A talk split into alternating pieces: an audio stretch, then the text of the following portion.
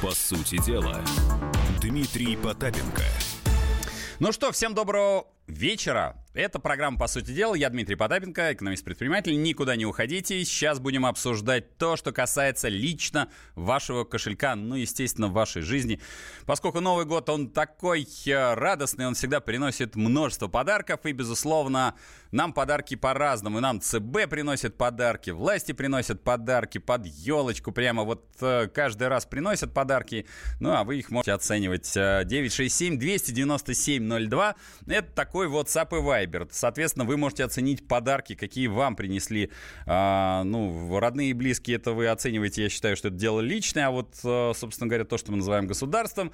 Какие подарки вам принесли? Может быть, что-то было такое прекрасное и удивительное, что вы готовы этим поделиться. 967-297-02. Может быть, что-то было такое вот удивительное и прекрасное. Я хотел бы об этом узнать и услышать. Я, как обычно, по новостям. Итак, у нас новость первая. ЦБ повысил ключевую ставку. Сейчас мы будем обсуждать, что же будет с ипотекой в 2019 году. Пусть и немногих, но это касается. Почему немногих касается? Да потому что просто денег нет. Но, вернее, нет. Я сейчас узнал, вернее, на прошлой неделе я узнал от Дмитрия Анатольевича Медведева, что деньги есть. Но вы все равно держитесь. А, экономисты предупреждают об очередном кризисе в новом году. Просто радости. Ну, тут вроде типа напророчили Ротшильды. Вот на них-то мы все и спишем в конце концов. А, в конце самых концов, потому что товарищи Ротшильды, именно они виноваты, потому что они напророчили.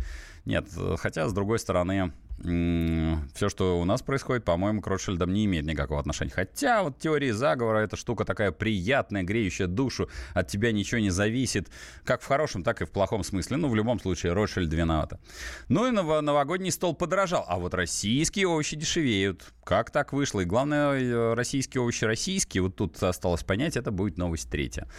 А, новость номер четвертая. Выросла доля переводов с карт на карту. Чтобы вы себе понимали, на сегодняшний день э, наши, мы с вами перевели 19 триллионов, так на секундочку, рублей. Друг другу перевели 19,2. А знаете, какой оборот розничной торговли, вот общей розничной торговли? 22 триллиона. То есть практически э, перевод с карты на карту еще чуть-чуть и, в общем, рядом с э, теми самыми э, оборотом розничной торговли. Ну, тут осталось, правда, понять, что с первого числа-то нам расскажут и объяснят, э, случайно не знаем ли мы, не стали ли мы самозанятыми. Я сегодня как раз анонсировал своим коллегам, звонил в, в прямой эфир, и ребята говорят, Дмитрий Валерьевич, а вот скажите, вот я сижу в эфире, кофейку хочется попить, э, коллеги мне покупают, а я им потом перевожу. И 300 рублев в день так перевожу.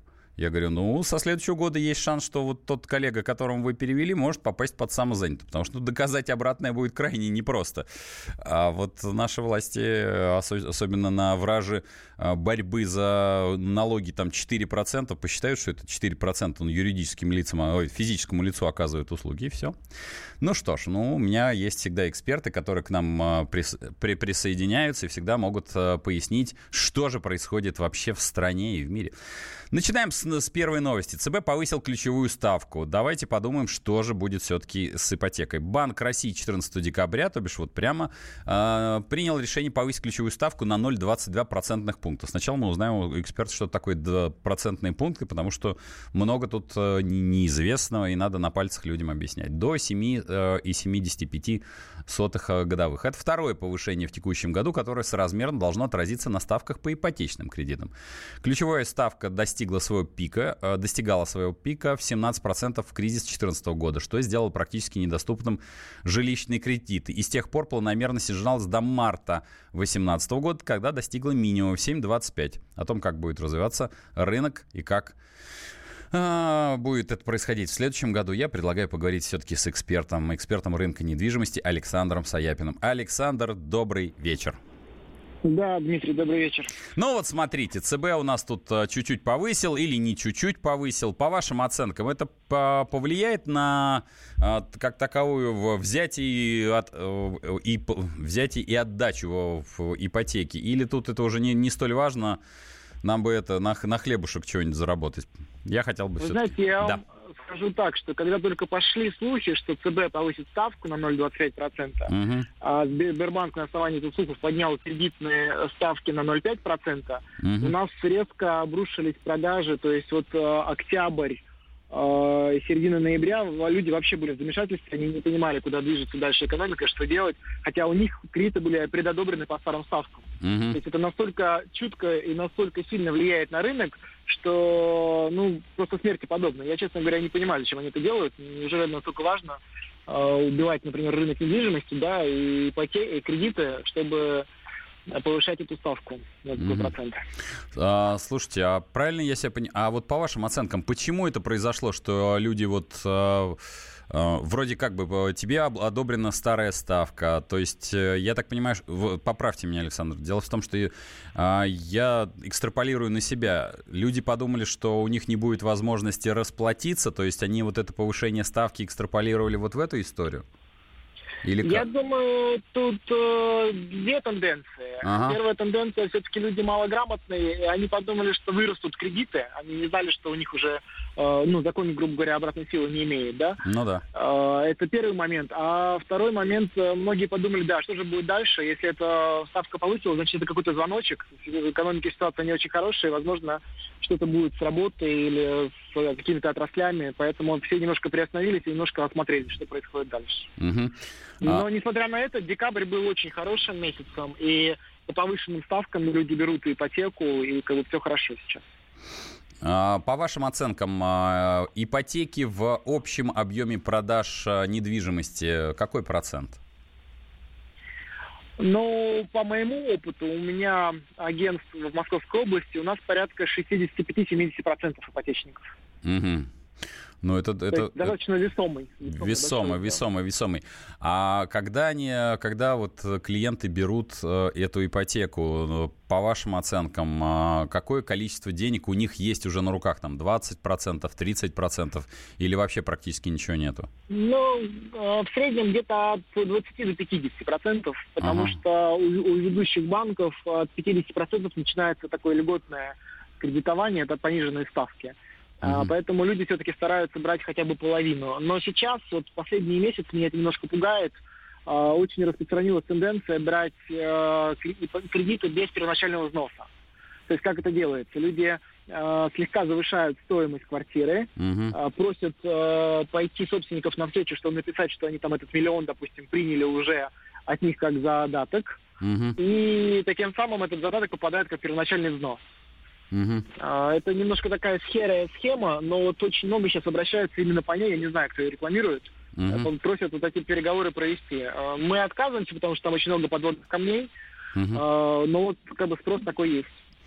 Ну да, это, на мой взгляд, конечно, опасная тенденция, потому что я так понимаю, что люди, которые просят сделать такой схематоз, в общем, они ну, финансово неустойчивые, насколько я себе понимаю. И там я, минимальное какое-то изменение в их жизни, ну, все мы под Богом ходят, что-то у них там произойдет а, в семье, там кто-то один потеряет работу или еще что-то, и, и это будет а, существенная проблема, я так понимаю, в том числе и для банка, если я правильно себе понимаю общую схему первую, в первую очередь это будет существенная проблема для продавцов, потому что по документам они якобы получили миллион, ага. который они не получали, да, и это предлог потом этот миллион истребовать. Э, поэтому мы как бы на это не идем. Но очень часто бывает, э, просят в конце сделки завысить небольшую часть на ремонт, например, там 300 тысяч рублей – или 400, и просто тогда уже продавец отдает это ну, наличными своего кредита, который он получает более повышенный, чем просил, скажем так. Понимаете, да, о чем речь? Ну да, да. Но это, в общем-то, да. по, по сути дела, так уж, я это мягко выражусь, это мошенническая все-таки схема, так по-хорошему-то. Ну, потому что... Ну, у человека не хватает на кредит, вот он, сейчас вот примеры есть, да, живой. А, покупает mm. квартиру за 5 миллионов 400 тысяч рублей. Mm-hmm. А, там нужно сделать небольшой кредит, ну что-то купить из мебели, да. Люди укладываются вот по деньгам, вот копейка в копейку. Там торговались прямо вот очень так жестко, сильно. И э, в конце пришли к выводу, что будут оценивать квартиру в 5700, по документам напишут, что квартира стоила 5700, потому что налогов там нет уже долгое ну, время собственности. И 300 тысяч собственники им просто отдают наличными. На ремонт, соответственно. Чтобы у, них, чтобы у них были деньги на ремонт, да. Поэтому я тут не вижу, вот во второй схеме я не вижу сильные мошенничество какого-то. Просто ну, понятно. Между людьми да. такая, да. Они же этот кредит выплачивают, как бы им его и платить. Понял, спасибо, спасибо, что были с нами. У нас дальше новости, не переключайтесь. По сути дела, Дмитрий Потапенко. Магеллан прошел вокруг света за три года, его знает весь мир. Фок и паспорту потратили 80 дней, и про них написали книгу. А с нами это можно сделать всего за полчаса. Знаменитые путешественники в прямом эфире расскажут, где побывали, что увидели и через что пришлось пройти, проехать, проплыть и пролететь. Совместный проект «Радио Комсомольская правда» и Русского географического общества «Клуб знаменитых путешественников». Отправление каждый четверг в 12.05 по Москве.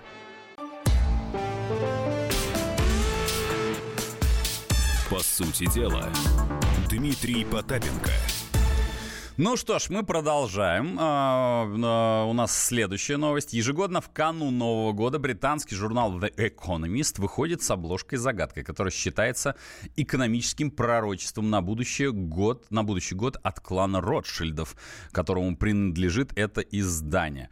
Хотя, по-моему, клан Ротшильдов э, сам создает э, иллюзию существования клана Ротшильдов. В нынешнем году первая страница оформлена в стиле творчества Леонардо да Винчи. Уже опубликован ряд расшифровок интерпретации Ротшильдовского ребуса на 19 год. Ну что ж, что же там они могут э, предсказать, что же на, э, на этой загадке есть? Центральная фигура обложки знаменитый витрувианский человек Леонардо да Винчи, если кто не помнит, это такая да? Вот ручки в сторону, ножки в сторону, губки домиком, он похож на маленького гномика. Это ли рисунок Леонардо создал как иллюстрацию для своей книги, посвященной древнеримскому архитектору Витрувию? У фигуры витрувианского человека так называемые канонические пропорции, то есть идеальные по меркам того времени соотношения между всеми частями тела. А, но многие отмечают, что эта загадка не просто так, а это загадка, которая свидетельствует о о будущем кризисе. Но вот насколько это свидетельствует о будущем кризисе, я могу сказать, что меня не столько Ротшильды волнуют, меня волнует то, что мы обсуждали неоднократно с вами, в том числе и вы, когда пишете на WhatsApp и Viber 967-297-02, то, что э, наши власти э, дружненько вышли из американских трежерис и, и перекачали все в наличный кэш. Прям вот прямо перекачали, перекачали, то бишь в доллар США что профицит, э, был дефицит бюджета в этом году в начале, а в конце этого года уже э, профицит 2 триллиона, и в следующем году профицит 2 триллиона. Но при этом ни о каком отмене налога на самозанятых, возврат истории про э, пенсионную реформу, с электронными кассами, там, ЕГАИСами, Меркуриями и прочей всей нагрузкой на кошельки россиян ничего не идет. К чему же они все-таки готовятся? Давайте поговорим об этом с экономистом, которого, я, я наверное, не, не нуждается в представлении. У меня на связи Сергей Александрович Хистанов. Сергей Александрович, добрый вечер. Здравствуйте. Ну, вот смотрите, э, говорим про э, Будет кризис, не будет. Многие отмечают... Да, да, да, да, да. Есть ли жизнь на Марсе, нету ли жизнь на Марсе, науке это неизвестно. Ну, глядя на, на, на пузырек, который надут на фондовом рынке, а благо вы его знаете очень сильно хорошо, что-то меня как-то терзают смутные сомнения. Конечно, его все время переносят, переносят, но это вовсе не означает, как это э, говорится, что его нет или не будет. Как это с тем сурком. Ты сурка видишь? Нет, а он есть. По вашим оценкам, что же нас ожидает с точки зрения в новом году в экономике? Ну, э, прежде всего, э, с большой вероятностью нас ожидает продолжение того, что мы наблюдали в этом году. Угу. Науч, на научном языке это называется низкие темпы экономического роста. Ну, э, по жизни это, наверное, правильнее назвать застоем. Угу. То есть экономика растет, но темпы роста настолько низкие, что они сопоставимы с погрешностью измерения. Угу. Вот. Одно хорошо, что ну, как бы рост это в любом случае лучше, чем падение, да. Вот. Но темпы этого роста вряд ли таковы, что вот долгосрочно устроят граждан России. Угу. Тем не менее, вот это базовый сценарий. Э, что касается кризиса, то здесь укроюсь за авторитетом такого человека, как Уоррен Баффет. Угу. Вот он любит говорить, что гораздо легче сказать, что произойдет, чем когда произойдет. Угу. Потому что, с одной стороны, условия для того, чтобы разразился мировой экономический кризис, вне сомнения присутствуют. Это и э, пузырь на фондовом рынке, и пузырь на рынке недвижимости, э, достаточно высокий уровень долговой нагрузки у многих экономических субъектов. Поэтому, в принципе, в 2019 году запросто может произойти кризис. Но, с другой стороны, э, кризис в тактическом плане э, до крайности нежелателен для почти всех э, политических властей. Поэтому, используя в том числе ресурс центральных банков, в принципе, они могут его отодвинуть причем принципиально не отменить, а именно отодвинуть, и угу. ну, могут на 20 год отодвинуть, теоретически даже на 21 но понятно, что бесконечно там за счет денежной накачки откладывать его не получится. Ну, то есть пузырь э, а скажите, вот если бы, ну, фанта фантастическая, конечно, если бы волшебная палочка была бы у вас, и вы бы были э, царем всего мира, вы бы все... Ну, вот такая у нас фантастическая все-таки. Скоро Новый год. Дедушки Мороза вроде то ли есть, то ли нет, не знаем. А вот у меня такая программа, и у меня такие возможности есть. Сейчас бы спускали бы эту, скажем так, этот пузырь или все-таки оттягивали? Потому что я так понимаю, что у, каждой, у, у финансовых и нефинансовых властей каждого государства а, они сидят и смотрят, это как игра в покере. Каждый смотрит, когда начнут валиться другие, и задача, чтобы это не был ты, потому что всегда можно свалить, что это вот там Вася, Вася с соседнего стола, я так понимаю. У меня такое ну, подозрение. Теоретически что-то подобное есть, э, но на практике, мне кажется, ситуация гораздо проще. Угу. К сожалению, вот политиков масштаба Маргарет Тэтчер, Рональда угу. Рейгана на практике уже много десятилетий не наблюдается. Угу. Вот. И, э, соответственно, те политики, которые сейчас вершат судьбу, судьбы мира, это сторонники компромиссов. Естественно, реш, решиться вот на какие-то жесткие действия им тяжело. Угу. И в результате э, ситуация напоминает обрубание собаки хвоста по частям. Да. То есть э, вот вроде бы хотят как лучше, а реально из-за того, что накопленные противоречия не, разреш... не разрешаются, ну вот эта вот э, ситуация сильно затягивается. По сути, даже кризис 2008 года до конца не преодолен. Mm-hmm. То есть он скорее замазан, купирован, смягчен, но большая часть вот заложенных тогда противоречий не разрешились. А раз они не разрешились, то мы не наблюдаем такого вот серьезного устойчивого роста, как мы это наблюдали, допустим, в период до начала 2000-х, 2008 год. Угу. Поэтому, будь моя воля, я сторонник ну, максимально жестких решений, а именно никого не спасать, никакой помощи никому не оказывать. Да. Вот есть такое выражение, может быть, не все сторонники его, но оно имеет право на жизнь. Mm-hmm. Не волки, а санитары леса. Mm-hmm. Вот. Э, соответственно, чем раньше вот эта вот ситуация разрешится, тем раньше установится, в общем-то, тот устойчивый, э, достаточно значительный рост, которого все уже давно ждут, а он все вот никак не наблюдается. А если а, пойти по такому жесткому сценарию, кому придется, как говорится, ужаться, кому, э, ну, все равно кто-то должен пострадать. Вопрос, кто это, кто это, э, да. Вот те, кто должен пострадать, угу. они пострадают в любом случае. Вот сейчас, через год, через два. Угу. Но э, те экономические субъекты, которые взяли избыточную задолженность, угу. вот, они в любом случае пострадают. Поэтому вот не, не стоит думать, что вот эти вот э, мягкие подходы, характерные для э, денежно-кредитной политики последних десятилетий, да, что они до бесконечности позволят там, сохранять статус-кво. Так не получится. Поэтому мне кажется, что во-первых, правильнее там всех, всем, у кого есть существенные противоречия, прийти к какому-то компромиссу, неважно, будь то э, отношения Китая и США, mm-hmm. будь то отношения, они менее ярко проявляются противоречия, но они по, по, по масштабу сопоставимые. Э, Китай, Евросоюз, что э, первое противоречие стоит полтриллиона долларов в год. То есть вот каждый год набегает такой, такой перекос. Да. Второе поменьше – около 200 миллиардов. Но в любом случае с этим надо что-то делать. И чем скорее политики прекратят перепирательство и ублажение родных избирателей, да, вот ради сиюминутных выгод, да, угу. ну, чем, чем, чем скорее, соответственно, и мировая экономика разрешит свои накопленные противоречия и будет готова к новому существенному росту. Понятно, да, но получается, угу, хорошо, э, то есть они все-таки могут оттянуть это на 20. Я все-таки рассчитывал, что следующий год это будет такая история. Вы знаете, вот как раз, э, учитывая то, что оттягивать наверняка будут, Ага. Просто не, не найдется политиков, которые возьмут на себя мужество. Вот, ну, и ответственность на самое основное, да. да. Угу. То, ну, может быть, даже это будет конец 20-го, может быть, даже 21 годы. Но есть один фактор, который может действительно все ускорить, и тогда, и тогда мы увидим э, очередной циклический кризис в 2019 году. Этот фактор, э, прежде всего, вот те пресловутые американские пошлины, которые вот пока поставили на паузу, угу. но решение пока не просматривается. Потому что там цена вопроса очень велика, размер и американской экономики, и китайской очень велики, поэтому вот любые острые противоречия вот в этой паре, они отразятся на всех, и здесь уже ну, сильно смягчить, по крайней мере, надолго точно не получится.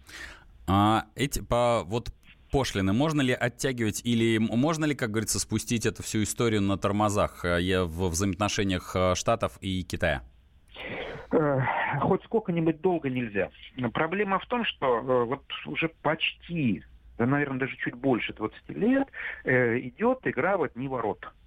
И Евросоюз имеет положительное сальдо торговли США, и Китай – имеет огромное положительное сальдо торговли с США. Понятно. Вот э, понятно, что идеального баланса не было в природе, вот в хоть сколько-нибудь крупной экономики, не бывает и быть не может.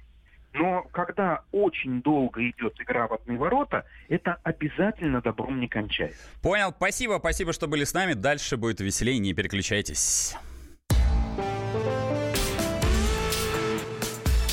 По сути дела, Дмитрий Потапенко – Товарищ адвокат! Адвокат! Спокойно, спокойно. Народного адвоката Леонида Альшанского хватит на всех. Юридические консультации в прямом эфире. Слушайте и звоните по субботам с 16 часов по московскому времени.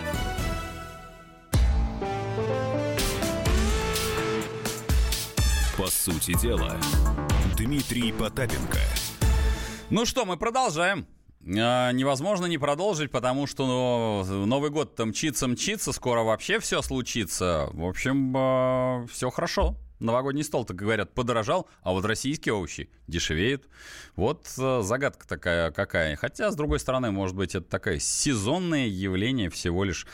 Ну так, Росстат, сама по себе новость, подсчитал стоимость угощения к новогоднему столу они посчитали, что угощение придется, на угощение придется потратить 6200, ну, 260 э, рублей, что на 2% больше, чем в прошлом году. Об этом э, говорит якобы Росстат. В частности, цена красной икры составляет 767 рублей. Хорошо Росстат считает, нравится мне. Обязательно красная икра. Я боюсь, что столы по 6 тысяч не у всех будут. Средняя цена по, на бескостную говядину 478 а, ну и далее везде. На игристое вино нужно будет потратить порядка 250 рублей, на водку 300 рублей, на коньяк российского производства 640 рублей.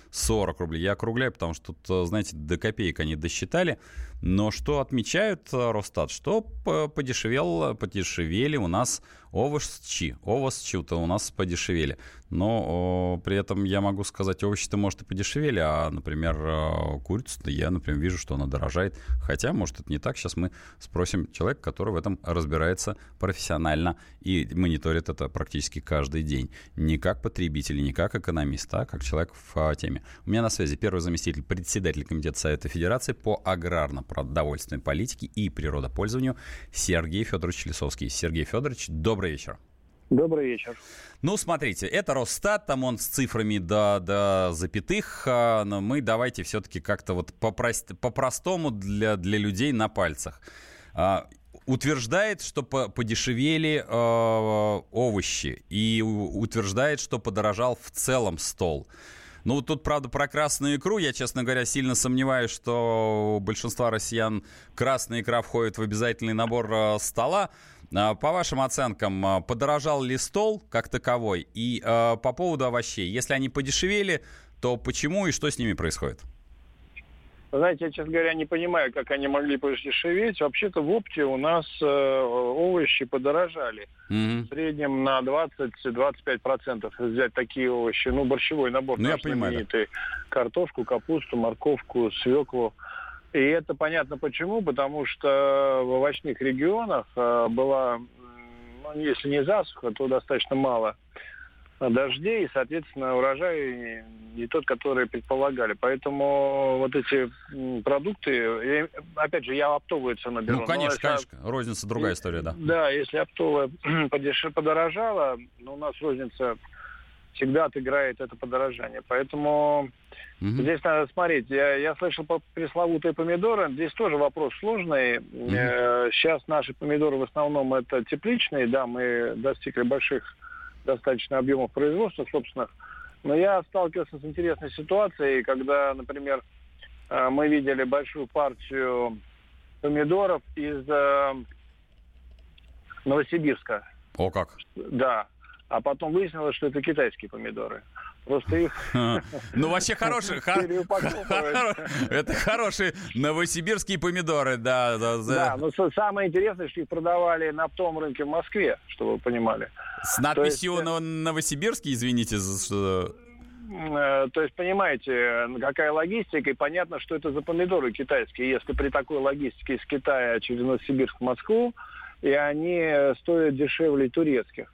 Да, очень. Ну, то есть я боюсь, что там ингредиенты очень да, странные. Я, я тоже боюсь, что там. Э, Что-то там вы, бытовой химии очень много будет, боюсь. Да, да, вы правильно сказали. Поэтому вот это вот лукавство, подеше... что на что-то подешевело, я вообще, честно говоря, сомневаюсь. И потом экономических совершенно нет оснований для того, чтобы что-то подешевело. Энергетика растет, топливо растет удобрения mm-hmm. дорожают, да, то есть э, я не понимаю, как крестьянин может, если только разорился, да, вот у нас, например, с курицей вообще ситуация там э, э, смешная, но со слезами на глазах, mm-hmm. э, например, э, со слезами на глазах, потому что почему у нас сейчас подорожала курица, да? Mm-hmm потому что у нас разорился крупнейший производитель птицы, почти 8% рынка, а это огромное, вообще считается, если 5% рынка исчезло, да, то это, в общем, уже коллапс рынка. Mm-hmm. У нас 8, это разорилась белая птица. Более того, ее можно было сохранить, но у нас ведь как получается? Mm-hmm. Все попало к госбанкам, Госбанкам проще обанкротить предприятие, чем заниматься его восстановлением. Ну, понятно. И десятки тысяч рабочих мест в трех регионах страны потеряно. Потеряны десятки миллиардов государственных субсидий. Я не говорю про инвестиции инвесторов, да, потому что эти предприятия получали э, субсидии.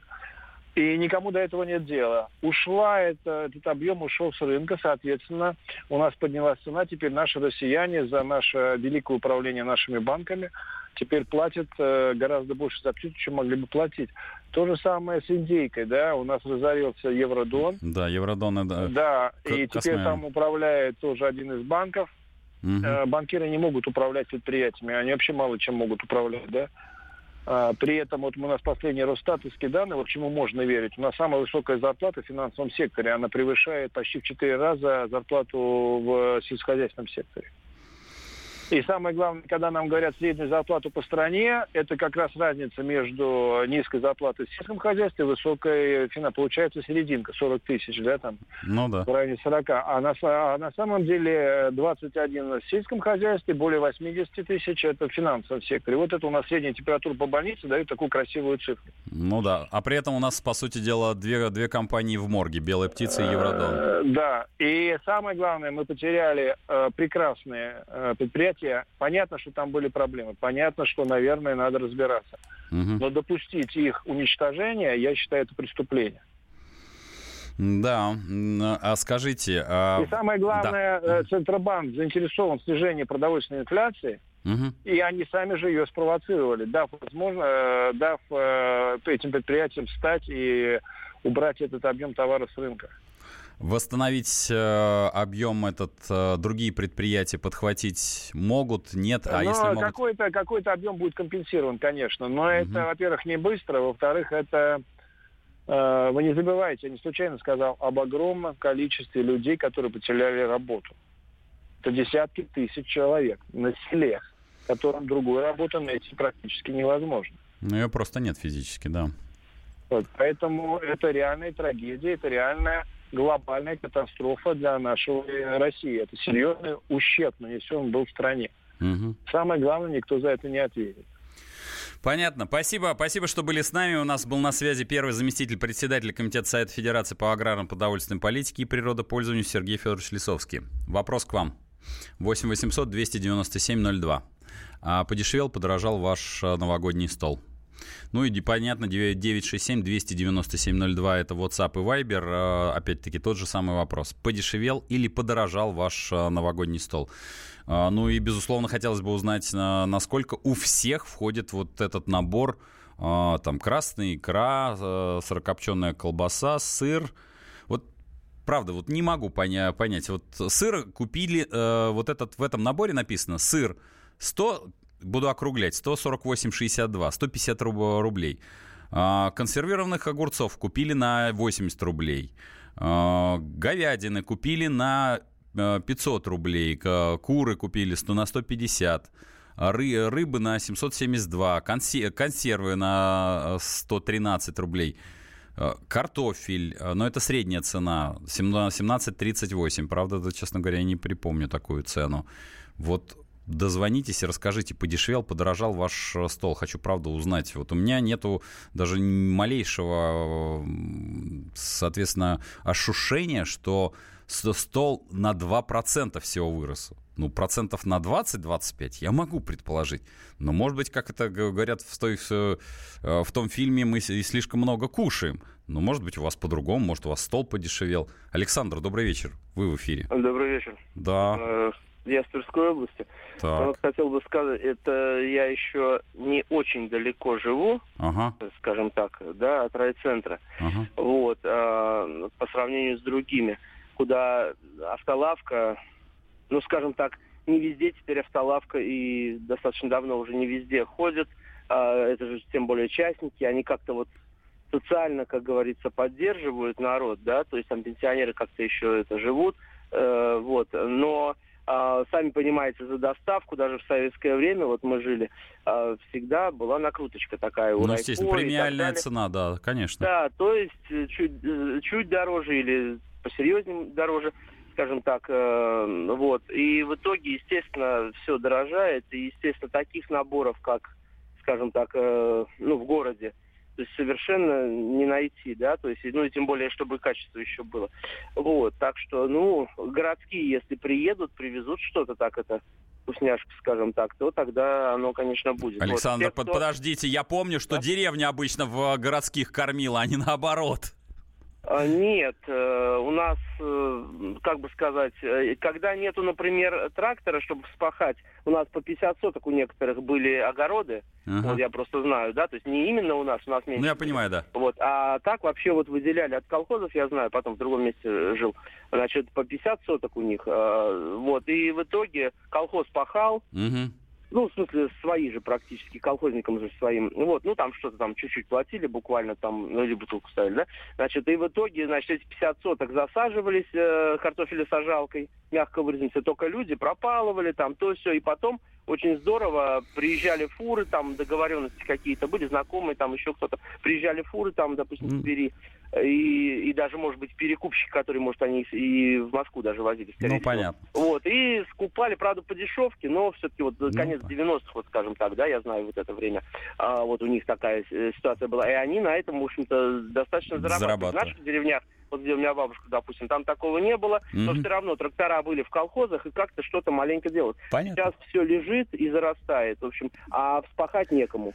Понял, спасибо, спасибо, Александр. Пишите по-прежнему, подорожал или подешевел ваш стол, и об этом поговорим в следующей части в обязательном порядке.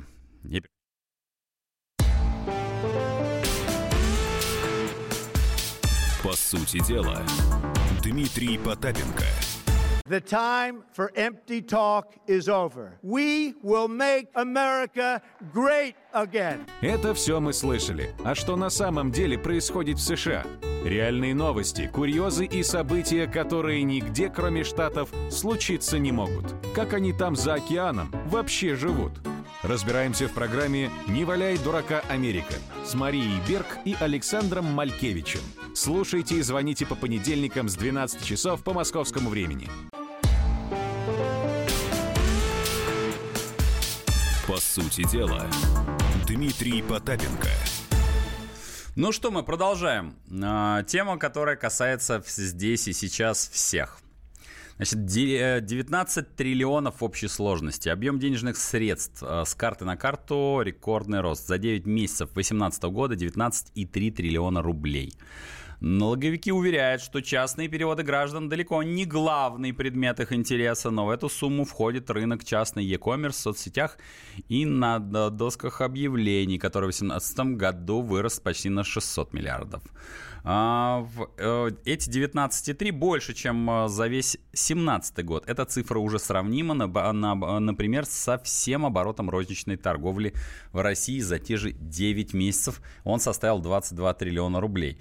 Вот эта фраза, которую озвучивают налоговики, что не главный интерес, это, конечно, хорошо, что это не главный предмет их интереса. Другое дело, что наших граждан, я боюсь, эта история не успокоит. Э, ну, давайте все-таки узнаем, какие э, еще новеллы нас э, законодательные могут ожидать в, с 1 января, помимо налога на самозанятых. И воз, может ли нас проконтролировать тех, кто вот... Причислит ли к самозанятых сегодняшних моих коллег? Напомню, утренняя история. Звоню сегодня коллегам на радио «Комсомольская правда». Говорю, ребята, вот будет такая тема. Они говорят, а вот что нам делать? Мы, соответственно, кофе э, сами пьем, а своим коллегам э, компенсируем. Они, коллеги нам покупают. Мы в среднем там тысячи три-четыре в месяц им переводим на карточку. Всего лишь компенсируем кофе. Ведь э, с точки зрения банка, который все это смотрит, по переводам просто переводы. Может быть, ты самозанятый ты такой. Вот и все, и получи, распишись, иди регистрируйся. Но это может быть страшилки, не более того. Сейчас мы узнаем все-таки у профессионала. У меня на связи депутат Государственной Думы, председатель комитета по финансовому рынку, президент Ассоциации региональных банков России Анатолий Геннадьевич Аксаков. Анатолий Геннадьевич, добрый вечер. Здравствуйте. Ну, Хотел см... вас поправить. Да, давайте. Ассоциации региональных банков уже нет, есть Ассоциация банков России. А, прошу прощения, сейчас редакторам прямо внесем а, с занесением, как говорится, в личное дело. Они в, переправят а, вот эту неверную, как говорится, трактовку вашей должности. Значит, будет, а, как сказали. А, но вернемся к нашим а, любимым гражданам, слушателям, избирателям, как в зависимости от коннотации можно взять любые. А, Анатолий Геннадьевич, вот э, на ваш взгляд, как, банкам, э, как банки будут взаимодействовать с налоговиками вот в такой идиотской, возможно, ситуации? Как я сказал, коллеги э, не успевают выходить из эфира, им редактора покупают кофе, в среднем это, условно говоря, в день получается 300 рублей. Но вот если бы я сидел в комплайенсе банка, я бы сказал, подожди, дружок, а ты вот, который за кофе бегаешь, ты самозанятый и выйди, как говорится, на свет. Или я очень плохой комплайенс банка? Да, знаете, вот у нас эта тема не обсуждается, по крайней мере, в моем комитете. Угу. Она вообще не обсуждается. То есть считается... Ну, сама, это... ага. сама цифра, конечно, меня удивила. Э, цифра перечисления от одного физического лица к другому физическому лицу и ее надо еще будет проанализировать. Ну, потому что ЦБ, там... как сказал, 19,3 триллиона, это так, ну, реально... Ну, я, да, я, я доверяю Центральному банку. Бог и знает. Я обязательно, обязательно окунусь в эту, скажем так, цифирь для того, чтобы разобраться. Да, что... Но вопросы там налогообложения в этой связи у нас абсолютно не обсуждаются. И э, я, я хотел бы тут тоже как бы э, стать сказать, что никто не собирается здесь каким-то образом э, ну, зарабатывать на этом. Ну, тут вопрос -то не заработка. Я так понимаю, что банкам-то, э, к банкирам придут э, налоговики скажут, дружище, вы, конечно, хорошие, но вот, вот есть такой вот какой-то Вася Пупкин, который почему-то вот там 4 тысячи получает э, со счета физического лица вот регулярно по 300 рублей в день. А, они самозанятые? Здесь скорее, ага. скорее, я думаю, не налоговики, а служба финансового мониторинга может э, обратить внимание Возбудиться, да? Ага. на, на такие вещи, поскольку бывают ситуации, когда, скажем, на одном счете карточном человек, опять же, угу. скапливается довольно приличная сумма, а потом он веером ее рассыпает по многим по многим карточным счетам ну, многих лиц, да, небольшими суммами. Угу. И есть, э, поскольку за крупными суммами следят, угу. маленькие суммы как бы вне сферы контроля, то возникло подозрение, что таким образом происходит обналичка. Потом эти деньги обналичиваются и отдаются ну, с, с определенным бонусом для того, кто обналичил, тому, кто вот соответствующее перечисление осуществил mm-hmm. веером. Такая схема есть, реально с ней, за ней следят. И вот здесь служба, и это делает служба финансового мониторинга, финансовая разведка. Угу. А, смотрите, у нас, я так понимаю, с первого числа же э, закон о самозанятых а, вступает. Он в... такой добровольный, он у нас не, не насилующий, не обязывающий, он как бы э, ну, заявляет о том, что вот под низкие под низкие налоги можно легализоваться, спокойно работать уже не угу. беспокоясь, что там кто-то может интересоваться твоими, ну, скажем так, неофициальными доходами. Ну вот э, что-то меня терзает смутные сомнения, что э, самозанятые выйдут из тени, как это, как в том фильме. Э, что... Меня тоже терзает. Да? Я, странно. Что, что, почему странно? Ну, Потому просто... что да, ну... уже об этом говорим давно. Да. Но лучше же не платить, чем платить.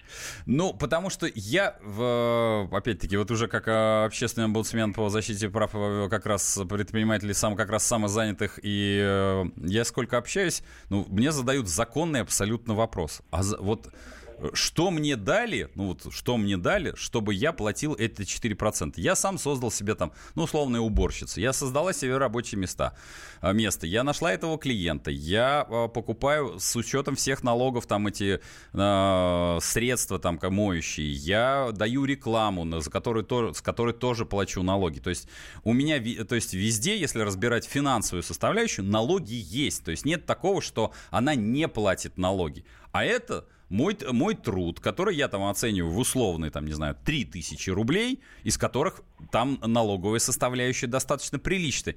И еще к этой составляющей мне при, представляют там в зависимости либо 4, либо 6%.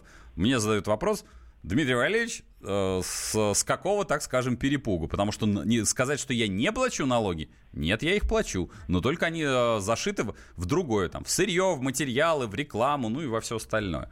И поэтому вот, ну, да. Можно ага. и так рассуждать, конечно. И, в принципе, иногда я тоже точно так же думаю. Люди, в конце концов, э, заняли себя, угу. кормят свою семью и таким образом снимают головную боль. Не просят денег у государства, не да. создают биржи труд на очереди на бирже труда, соответственно, не, не просят... Но, но есть другое. Давайте. Момент.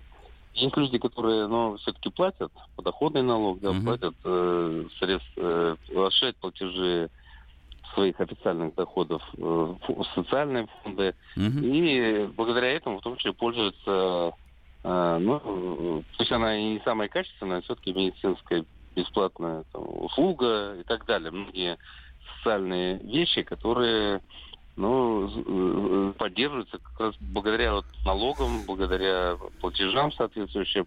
Получается некая несправедливость тех, кто официально работает зарабатывают деньги и, и официально и платят социальные фонды угу. и пользуются теми же услугами, что и те люди, которые не платят э, социальные фонды, но тем не менее потребляют эти услуги.